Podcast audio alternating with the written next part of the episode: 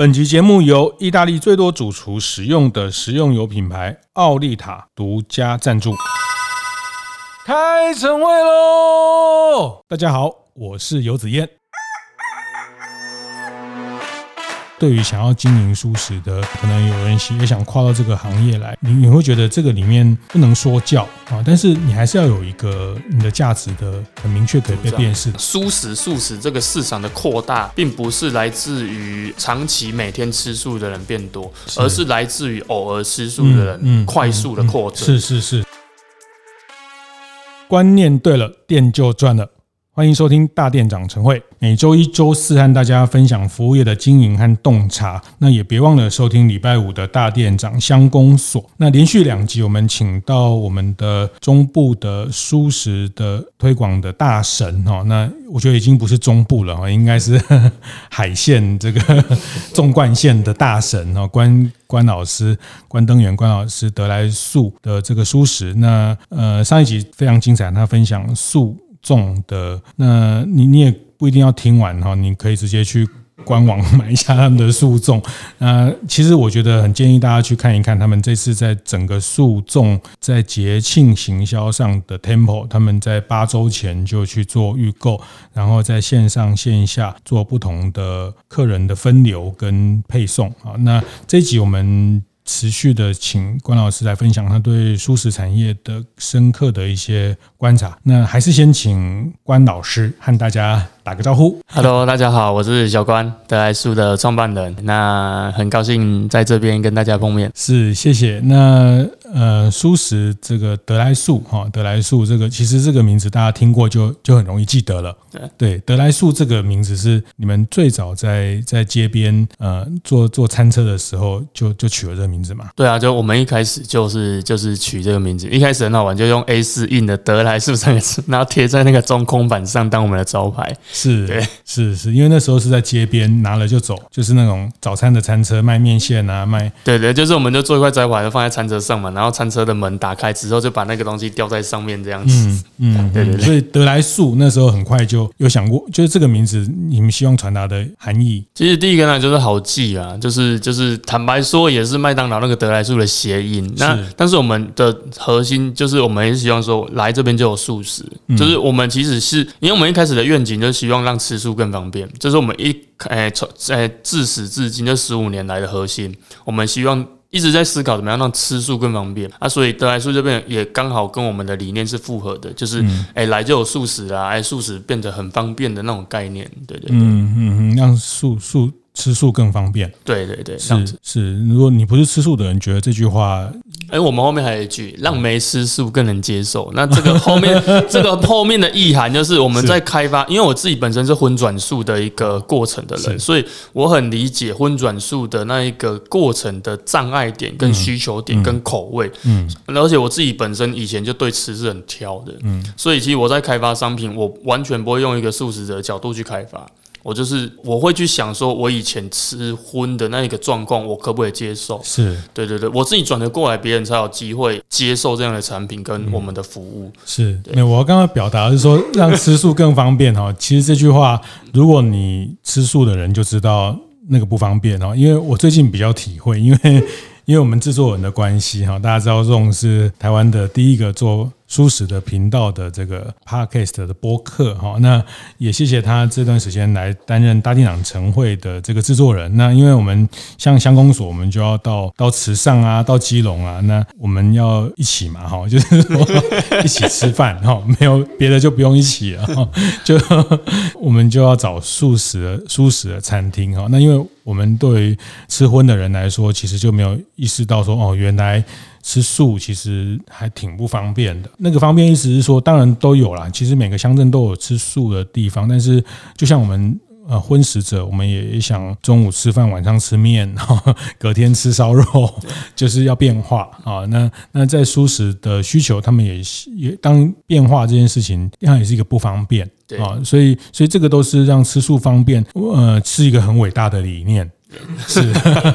嗯，是造福大家的很重要的理念。对，其实这个真的很走在很前面。其实，呃，也是到这两三年，大家会才会看到全家 Seven 开始有一个舒适的鲜食的专柜。嗯，对，就是去，我觉得应该说，我们十五年看，其实我觉得它一定是一个。趋势啦，因为吃素的人不会回去吃荤，通常你有这样的概念，所以它一定是成长，只是成长的非常非常的缓慢，在过去，因为它只会更多，不会更少。对，它趋势上一定是多的快，跟多的慢。对，就是你成长的幅度。所以，所以我们做十五年也是一直在思考说，怎么样让它加速这一件，加速成长，就是整个大市场的成长，不只是我们的企业规模成长，是整个大市场怎么让它去做更大的成长这一件事。所以我们也一直在努力在。是是是，虽然我我我也不是那么。的标准的吃素的人，然后但是就是因为跟 制作人出去，我们就要，但是因为也因为这样哈，我也这这一两年我我也蛮呃，我就会比较观察贴近的观察这个市场。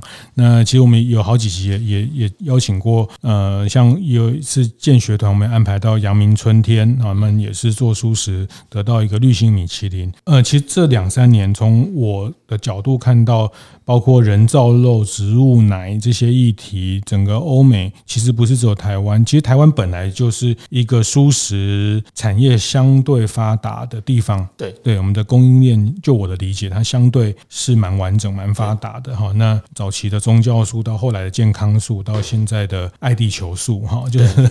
甚至听到往 ESGD 的这个碳排啊等等，它都跟整个素食的潮流有很大的契合。所以呃，某种程度来说。说这两三年也也百花齐放，嗯，对。对，但反而你有一点忧心，有一点忧心，呃，也还好啦，就是我们还是乐见说整个市场是很很快速的在，但是因为我看你的 FB 常说你其实哦，你说我看到的问题。欲言又止，啊，没有，就是有一些产业里面当然是可以去，因为毕竟我们出来做，我们会希望这个环境更好，那。实，但是实际上就是我们，因为我们比较深入在在第一线，不管是工厂或干嘛，会看到比较多。哎，明明可以做的更好的地方，那停留在这里，是我们会希望他去改变、去调整。那有时候不是，就是尤其在我们很小的时候，就是当然以现在我们比较有办法去跟很多人，因为毕竟我们做十五年，也稍微有一点点点点的影响力，很会很希望跟他沟通，我们看到的未来是什么，我们希望创造的未来是什么。那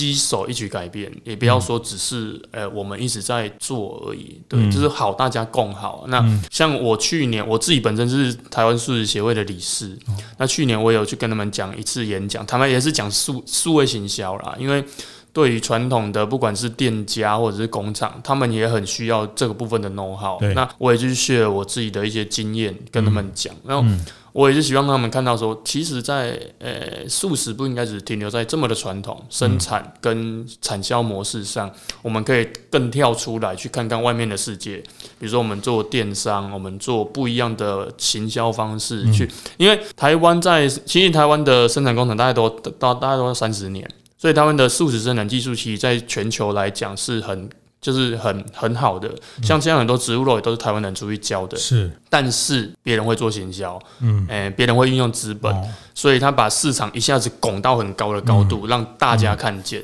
那这一块台湾相对就比较弱一点，虽然我们有很大很好的技术，但是没人知道，一直停留在沟通素食这件吃素这件事，对对对对对，那探探走不探得进。对哦，对，是是，这个这个是用比较大的格局来看待这个事情。但我觉得还是先请你谈一下，现在德来树十五年下来，呃，因为上一集我们大概只有听到说您今年呃会会卖掉将近二十万棵的树种，嗯、呃，大概堆堆起来大概有三四十栋的一零一哦。那这是就是说，现在德来树在全台湾的门市。直营加盟，它整个规模大概是怎么样？我们现在二二十间店，对，二十间店，对，二十间店，嗯，所以是加盟的居多，加盟居多，以加盟居多，是是，所以呃，门店就有二十家，那线上也有电商的部分，对，线上就有，然后我们也有做经销嘛，然后像去年我们也有，就是也有进家乐福的通路嘛，哦，对对对，什么产品？哎，馄饨，我们有一个馄饨有进家乐福去贩售，这样他们的量贩店了。嗯，对对对，所以也是在尝试利用各种不同的通路去跟消费者沟通呀，或者是提供他们，我们讲方便嘛，对，他们更方便。是是，所以它已经不是只有一个早餐的店的形式。对，就是其实我们在几年前我们就开始改变自己的定义啦。我就觉得我们不是定位在自己是素食早餐这一件事情。嗯我觉得我就是在做一个素食产业，卖素食的产品跟服务这一件事，所以我们打破这样的定义之后，其实我就是一个素食专卖的品牌，就不会只是用早餐的形式或者是怎样的形式，就比较不会那么局限。那市场相对性就会不一样。对，嗯嗯嗯。所以您刚刚讲到，就是说，呃，素食也好，它它它必须以德来素来说，你们有你们的品牌的主张，对，好让吃素更方便，让没有吃素的人可以。喜欢吃或是接近这个这样的饮食的方式，嗯，所以你你会看到大家在做素食或是推广素食这件事情，呃，在在这件事情上的诉求，或者是你觉得大家在做这件事情，让这个产业如果可以更好的话，嗯、呃，大家你觉得大家在哪一些事情上可以更去？专注或是去提升，我我稍微聊一下，就是我们这十五年来看到的素食产业的变化啦。就是十五年前，坦白说，吃素大概都是宗教素，几乎百分之八九十都是宗教素，还很少有什么环保素啦、健康素这些概念。当然，因为素食者他本身当然会产生一些议题，但是素食在过去有一个很大的弊点，就是为什么大家没办法接受素食，并不是大家没办法接受素食这个食物，嗯，是没办法很难接受素食者推广素食的方式，他一定。会用很高的道德标准、很严肃的方式去跟你谈这样子的一个议题，是对，所以会导致导致他一直停留在只是在宗教圈。好，他一定要接他的过程就会变成说，我必须要接受过宗教的洗礼，对这样子的宗教认同之后，认同那里面的教义而产生的行为改变，是。对，以行为改变它是这样的一个历程，那就变得很局限，就变成你只能用宗教的方式去推广。对，那慢慢的到这几年开始有诶、欸，国外的 vegan，国外的 vegan 它比较诉求就是动保议题，那它就比跟跟最近有一些环保还是理念呢、啊？对，还是比较是理念式，但是动保环保。然后或者是健康，就是越来越多议题。这几年为什么之所以快速发展，是因为它可以谈的面向变多了。嗯，对，就是变成说，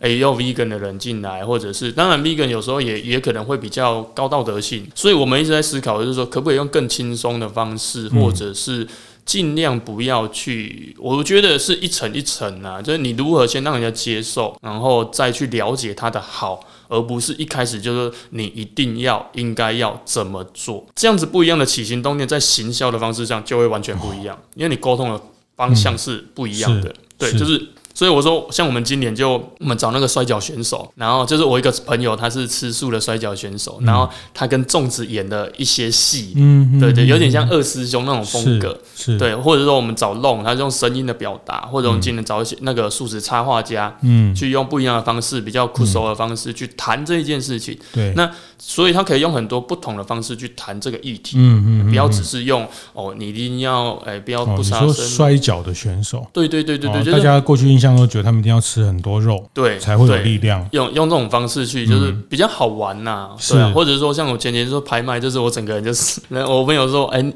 这个不是我认识的小关，就给阿 K 来那种，就是好像 key 档，然后我觉得就好玩嘛，然后你再去谈。谈理念，人家才是比较可以接受的。嗯，对啊，对啊，对啊。其实像刚讲那个，其实大家也都会有过去的这种沟通方式，大家也会存在不吃不是吃素的人就会有一些迷失啊，然后就觉得这个没有吃肉就没有精神，然后然后就没有力气。可是你们找了摔跤的这个选手，那其实我后来也认识，我就发现其实我后来才知道很多 F1 赛车，很多这种极限运动的选手，他们也是吃素哦。对对，因为照他们的说法，就是应该是说，他们好像是说可以让他的精神可以更集中，还是怎么样的？就是说，他们有一套他们对于这个餐饮的的标准跟餐饮的控制。因为大家知道，如果你是特别是这种职业选手，他的餐饮这个他不是想吃什么就吃什么，他这个是跟他的比赛表现有有直接的关系。这个比赛表现又跟很多的金钱哈，就是赞助的费用。我是讲赞助，我不是说赌盘，我就是说赌盘也会影响。然后很多赌盘哦，会影响到很多的结果，所以这个是是这是很科学的，要去控制这些选手的饮食。那其实他们很多的这种运动的选手饮食，他们也是有一大部分的比例是吃用素食的方式吃素的。就是现在其实我我们这两年在看，有没有这几年在这应该说对啊，这两年在看，其实是素食素食市场蔬食素食这个市场的扩大，并不是来自于诶。欸长期每天吃素的人变多，而是来自于偶尔吃素的人快速的扩增。是是是，所以就是以前你听到素食哦，我我不是胡搞哦，我不是灰心，我不会吃素食的。到现在是，哎，我我一个礼拜会吃一天素哦，我一天礼拜会吃两天素哦。因为这样子，以前的人听到素食就排斥，现在是，哎，我偶尔接受可以，所以它的素食市场快速的被扩充出来了。然后素食的定义也不一样了，以前好像吃素就是我要每天吃素。现在吃素不是我可我偶尔吃就好啦，或者是我反正就是它是一个诶饮食习惯的改变，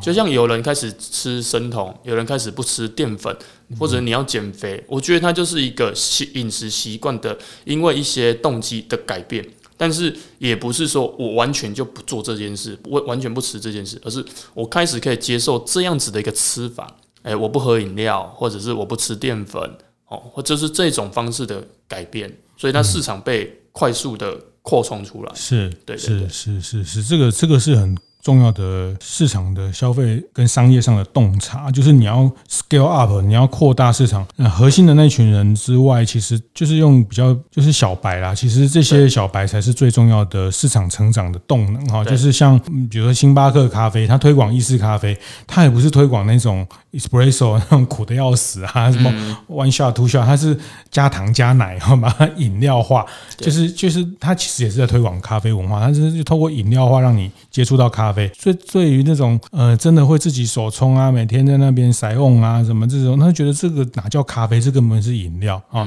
但是他很成功的在商业上跟一群不是那么 heavy user 的人去。沟通，那当然慢慢慢慢把它养成 heavy user 啊，这个是扩大市场。但我要我要沟通，就是说跟大家分享的是说，我非常同意您刚刚讲的这件事情，就是要扩大 TA，它其实是。让这个小白，就是说他们呃过去没接触，但是偶尔接触，其实这群人是一个市场扩大的很大的动能的来源。对，那沟通的方式就就要找到他们能适合的沟通。对，就其实跟就是回到我们如果以行销来讲，那就是分众行销的方式啦。你先把族群分开，不一样的不一样的族群，用不一样的沟通方式去沟通，嗯嗯、不能说我一种沟通方式要沟通全部人，那一定是行不通的。哦、所以以前比较偏向说，我只用一种沟通方式是。图希望全部人的接受。嗯对，但是现在我觉得比较不是是，尤其是我们在做商业，我觉得比较大的改变是来自于是，哎，因为我们是毕竟是从商业出发，跟就是完全纯理念无商业出发的角度有一点不一样。商业出发，哎，坦白说，消费者的钞票就是对我们的选票，嗯，我还是必须要让他去认同我们的东西。那这东西我就是要必须要把它切开来，用不一样的方式去沟通不一样的族群。嗯，但是回到核心再去表达我们真正要表达，是。对对对，是是是。是。这个，如果你上一集有听，你大概就会知道，其实小关老师就是说，他们从十五年前从路边的餐车，然后被警察赶，那他们。很感谢那个警察，因为赶了他们，所以他们必须找一个店面，然后开始做总部，开始这样一路走过来。其实他花了很大量的时间做学习，然后也把他的这个一些开店的心得写书哈。我觉得写书也是一个过程，会让你更整理这个过程的思路到底是什么哈。那当然，那个也是一个很重要的分享啊。那学习就是说，你你的思维会在前面，所以回头看这样的商业的思维，回头看你成长的方向，回头看你要要做的行销的选择。就就蛮重要的哈，但但这里我还是要问说，虽然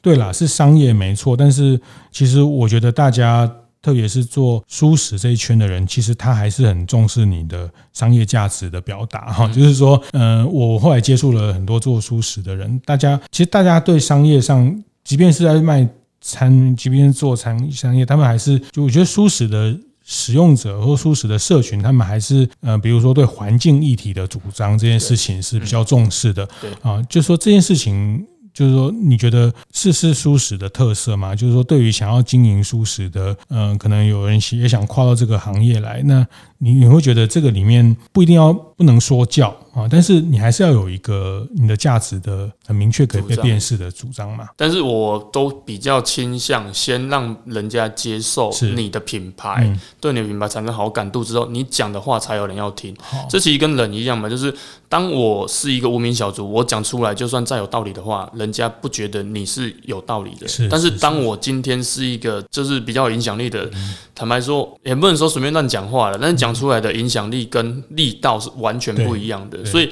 其实我们前几年，当然我们还是会去沟通我们想要去做的理念，但是比较对圈内。另外一个要努力的方向是，你必须要让你的品牌，或者是就是有时候我自己也会跳出来讲很多东西，但是这个目的最主要就是你必须要让自己产生影响力，你讲出来的东西，你才有办法影响更多人去做调整跟改变。那这过程，毕竟我的自始至终还有一个。想法就是说，过去素食没办法快速的发展，很大的一个部分在于它不够商业化。嗯，因为商业才是。坦白说，我觉得商业就是生活啦。是，他不用说我是商人，好像就是一定唯利是图。我觉得不是，商业它是改变生活。是，你必须要用好的角度去看它。是，所以我做了很多，哎，不管我们的商业模式、商业的学习，最主要是我也是去看到这个环境上为什么大家走不出来，很大的一个原因，它就是你不够商业。其实就是你不够商业的另外一个讲法就是不够接地气。你必须要让，因为毕竟你要沟通的族群不是只有素食者，那这件事情你就。必须要更接地气，去符合更多人接受你所做的诶一一些东西。当然，理念是一个，因为要做品牌，一定要有理念，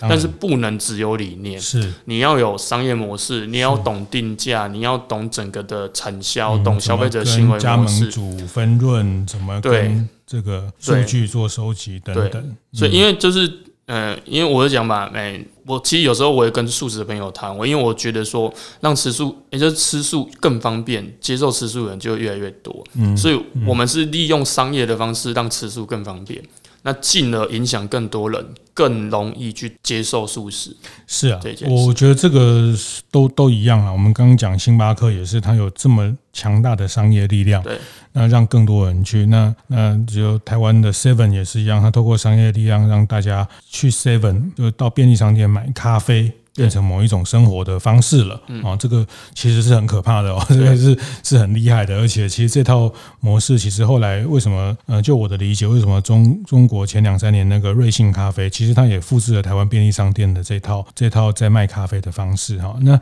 那这个模式，他们透过推广，因为其实回头看，呃，其实 Seven。在当年卖咖啡也不是第一次就就就找到那个模式了啊。那他们后来呃找到咖啡的怎么样进到大家生活的的方式够接地气，然后是知道说，哎，原来其实呃其实他们最开始大概百分之八十五都是喝拿铁啊加牛奶啊。那我后来知道他们大概过了四五年，其实像到现在大概呃加牛奶的就就剩下不到六成了啊。其实大家就越来越会，因为他已经接触了这个东西，就开始会会更。更需要更好的，他的品味开始被提升了。对，所以扩大接触、扩大接触这件事情，呃，我想这个在商业上的命题是是非常关键。所以这也是你觉得在在素食的沟通上还有很多可以去努力的方式啊。对啊，我举个例子，像最近这两年很夯的一个东西叫，诶，很夯的一个。东西叫无肉市集，对，我觉得无肉市集它也是，诶、欸，它利用，我觉得它当然它有一个核心理念呐，对，它的核心理念就是它去参加那市集的人要自己带东西去，嗯、所有的摊贩是不能期待一次性抛弃的东西，嗯、然后、嗯、而且它有空一个东西，就是每一摊一定都要不一样。嗯，第一个厂，哎，就是里面参加的人，厂商不会互相竞争。那第二个是消费者，他可以吃到很多不一样的东西。他现在就变得非常的有很影响力，就是每一次，比如说像上次在台中那个真的很夸张，整天就是就是大概几几万人去参加一个市集这样子，所以就是变成说，然后他们最近又开始跟很多的知名，他像最近要跟那个就是去办那个路跑，跟知名的杂志品牌办那个路跑，所以我觉得。这样子的模式，它就跳脱了以前的传统的行销模式。这件事情弄得感觉很潮，很潮 对，因为它也很出了很多文创的商品，哎，不管是衣服啦，或者是免洗餐具啦，嗯、或者是反正就是也很多文创的商品。去制作这件事情。年尤其是年轻族群，他沟通这样年轻族群就觉得，哎、欸，我穿这个，嗯、他甚至是希望喜欢把这个东西传出去，因为他不会，他不是素食两个字，对，他是叫五肉，他可能用一个新的名词，嗯，新的方式去做沟通，是，然后创造不一样的，哎、欸，我觉得也算是一个信仰了啦，是，是，是，是，那但是就是年轻人更能接受，甚至没有，因为你你看鬼胖狼底下参加事情，你也好奇，对，你会走进去买东西吃看看，而且，哎，这是素的哦。就是你会改观，嗯、对，那明明身上很多肉，还可以穿一件 无肉，对对对，对 的，这也是 另外一个点。但是你刚刚讲年轻人，所以就会有 IG，就会有打卡，就会 FB，它就会扩散的。对，啊，那。其实它就变成是一个用用这样，那过去舒适圈的人比较不会是这样想哈。其实我最近其实也也像呃，我们常常也看到，比如说像宠物圈，他们就是卖宠物商品，他们过去都有一个比较惯性的方式在沟通，但是呃，因为现在。线上线下打开了，现在的商品的渠道是多通路了啊！现在是呃，其实所有的品牌某种程度都变成一个媒体了啊。那你要抓住眼球，其实都都先不要讲什么，你先抓抓到眼球，后面才有事情可以讲。对啊，你连眼球都抓不到，那你要说你的东西多么的独特，多么的有有爱也 OK，但是真的就就没有办法被传达了。对啊，所以包括像这个在行销上，因为不同的世代、不同的消费的行为。这个都是，我觉得光就推广素食这件事情就，就就有带着某一种价值了哦，就是说，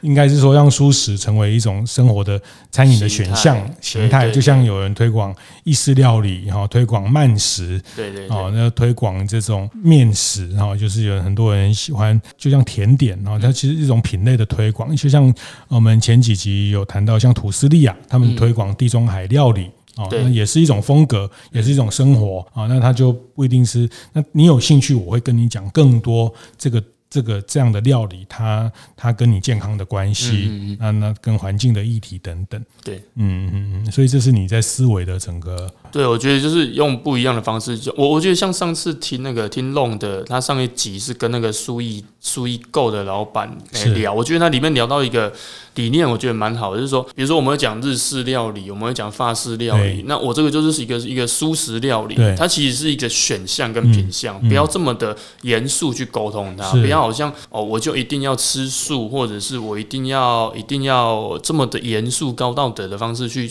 框住，那不是，其实它就是一个吃里面的一个其中一个选项。嗯，那当我们慢慢的接受之后，它就不会这么的严肃。对啦，就像日式料理，那也有很这个食堂一般卖，那你也可以日式料理也可以做的很怀石。对对。那其实，在里面的差别又又出来。那吃素的人，他素食的他真的很严谨的，他又有分蛋奶素，又有分什么素的。其实，但是那个是。比较后面的就是说它不同的层次，但是在第一圈，呃，我觉得这个也是回到德来素的品牌的理念，让吃素更方便。对啊，那更方便这个意涵就是更容易取得，更没有障碍，更容易被沟通。然后那不是说板着脸孔告诉你，你如果不吃就会怎么样怎么样。对对，对，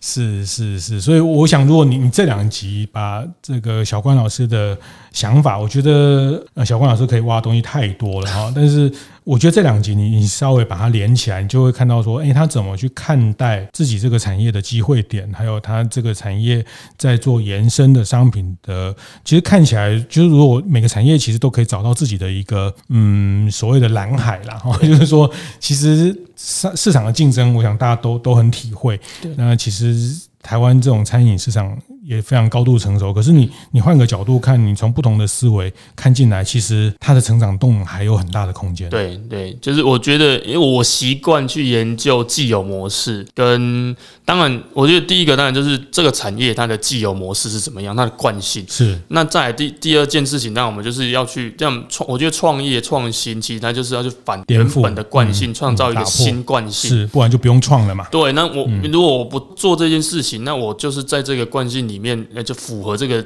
就是方式，但是它不会改变，那市场就是这样子。嗯，所以你要去扩张市场，原则上它就是要打破原本的模式，创业、创意、创新。对对对，就是一定要想办法去打破原本的模式。嗯、是，好，谢谢谢谢小关老师跟大家分享得来速的经验哦。那呃，他的开店计划的这个书也还有在卖，